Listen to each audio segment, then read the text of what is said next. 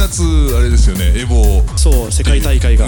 ありまして、はい。エボもう何年やってるんだ？もう相当長いことやってる格闘ゲームのん。世界大会で、まあ多分基本的には世界格ゲーの世界大会としては一番有名なやつ。はいはい。でこの前やっぱアメリカで放送してるのであの深夜とかに見ることが多いんですけど、えー、と一番いいあの夜の時間にアメリカでも、えー決勝をやっていたので、まあ、日本のお昼の時間にかぶってなるほどね。連休の、でそれでお昼普通に見れてたんですね、うん。トップ8のバトルを見ていてで今までもあうまいなかっこいいなと思って見ていてあかすごいやっぱり超人のプレーはすごいなみたいなことは思ったんですけど、はい。正直ずっとストリートファイターやってなかった時間が長かったので、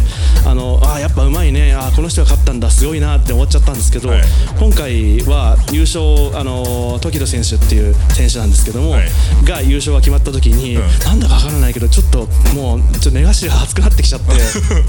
あれこんなに僕は格ゲーマンになんかあの感情移入したっけって思っちゃうぐらい、うん。あの感情がぶわっと溢れてきて、うん。でそのまあ今まで技術的にはあの、まあ、超人だなとやっぱすごいなと、もうすやっぱやっぱ世界レベルはすごいんだというふうに思ったんですけど、なんか今回はあのだんだんだんだん1年間ぐらいずっと真剣にストリートファイターのいろんなプロゲーマー世界中のプロゲーマーの動画とか情報とかインタビューとかうん見ていて、どんどんどんどん本人にあの物語を かぶせていってしまっていてだからもう最終的にこんなに格闘ゲームの大会って面白かったっけって思ったのが、まあ50%ぐらいは、まあ、世界レベルの超絶技巧で、残り50%はもう人間物語で 感動しちゃってるんだなっていうのがすごく自分で思いました、ん。でこれって今までの話でも出していた、あの物語のない絵を買わないのかとか、あと小学生の時に聴いていたゲームの物語が記憶がエピソードが載っている、あのファミコンの BGM がなんでこんなに突き刺さるのかっていう話につながるんだなと思うんですけど、はい。今まではあのよく知らないアメリカのこの選手が優勝とか、あででもやっぱり超絶テクニックだなすごいなっていうふうに思っていたのに今はこの選手は何歳の時にこういうことがあってすごいなんか辛酸をなめたけど、今回このなんかせな選手とリベンジをしてついにこういうふうになったんだっていう、その意味がこの試合にはこもってるんだって思いながら、最後の30秒とか見ているともう「おお頑張れ頑張れ頑張れ」っつってもうなんかなっちゃうんですよ。日本人頑張れとかじゃなくて、もう時田選手頑張れっていう、もう君はここで勝てばここで勝てばっていうなんかすごい物語が乗っかっちゃってて、はい。もうちょっと感情移入が半端じゃなかったです、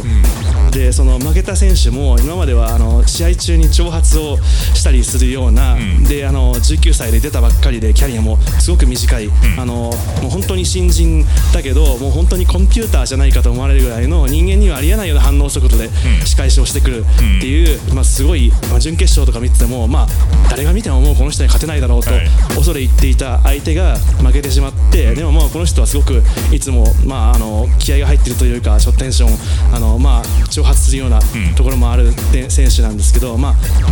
あ負けるとあの表彰状で泣いちゃってるんですよね。っていうのとかもなんかよく頑張ったなってなんか今までは試合中に挑発する選手とかも大嫌いで もうどんなに強くてもツイッターフォローしないぞと、情報が素晴らしい情報が入ってきたとしてもフォローしないぞと思ったのにその涙を見てしまった瞬間にもうツイッター探さなきゃ 彼が今まで何を言ってきたか全部探さなきゃみたいな気持ちになっちゃうんですよね。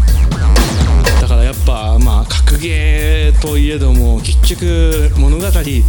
ていうのが僕らはってかまあ人間はん。その情報の意味の重さが重すぎるんだなってすごく思いました。物語の重さね。あの、まあ、e スポーツでなくても、まあ一般のスポーツでも、はい。あれあるじゃないですかそういう話って、はいはいはいあのこのプロ野球選手は幼少の頃からこういう苦労を重ね。みたいな話だとかありますね。はい。あの高校野球だって全部の学校紹介必ずやるじゃないですか。すね。でも、はい。まあ、あれはあんまり無難だから面白くないんだけど、はい。ね、例えばなんとか選手は子供の頃お母さんを亡くしとかってあったらね。もうね感動頂戴物語が約束されるような流れだったりするじゃない。はい。であとそういうのを知らずに実力とか技術だけを見てると、まあ、相手がだんだんロボットに見えてきたりとかはいはいはいはい。するんだけどなんだなっていう部分が分かるとより楽しくこう見えるみたいなね。ところだな。ずーっとロボットみたいな正確な動きだけする選手だと思ってたらいきなり泣き始めちゃうってなると、ああこの人もこういうところがあって今までロボットだった分がもう全部ひっくり返って意味が重くなっちゃうみたいなところがありますよね。うん。ね何そんなに俺ってこんな物語に引きずられて涙する人間だったかなっていう自分の心への疑問ですかこれは。いやだってあんなにパなしで、うん、物語のない絵を買わないのか君たちはみたいなことを言ったわけじゃないですか。そうねそうね、はい。それをやっぱりゲームの時に一番好きなゲームの時に、うん、こんなになんかやっぱ物語だよねみたいな感じに